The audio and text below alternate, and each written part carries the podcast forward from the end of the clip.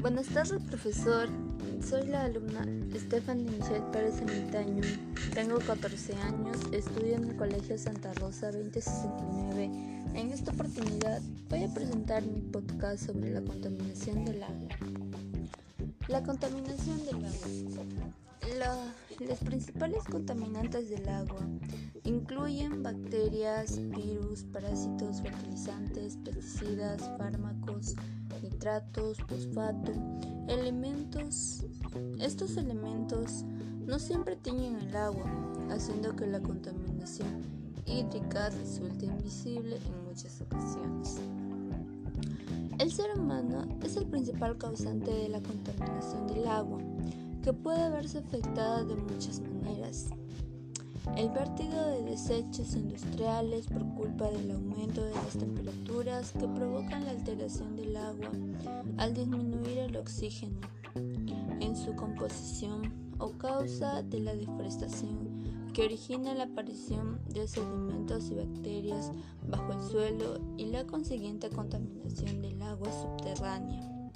De la misma manera, los pesticidas utilizados en los campos de cultivo agrícola se filtran por los canales subterráneos y llegan a las redes de consumo y también con el vertido accidental del petróleo.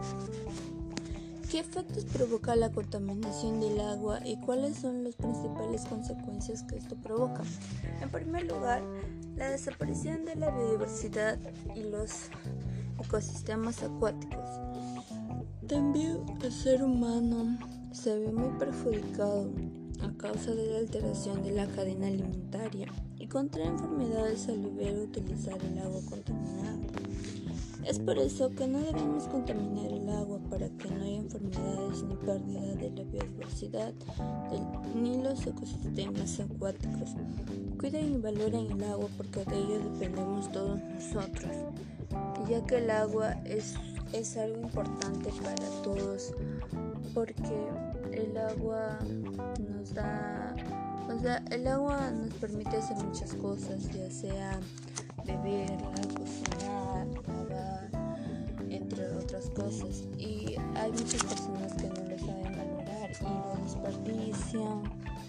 Y es por eso que a veces algunos lo botan basura en los ríos y todo eso. Y ese, ese agua,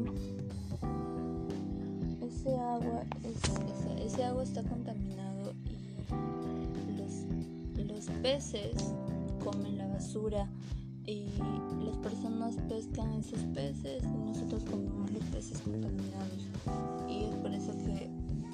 eso provoca algunas enfermedades y es por eso que debemos cuidar y proteger el agua porque dependemos de ello. Gracias.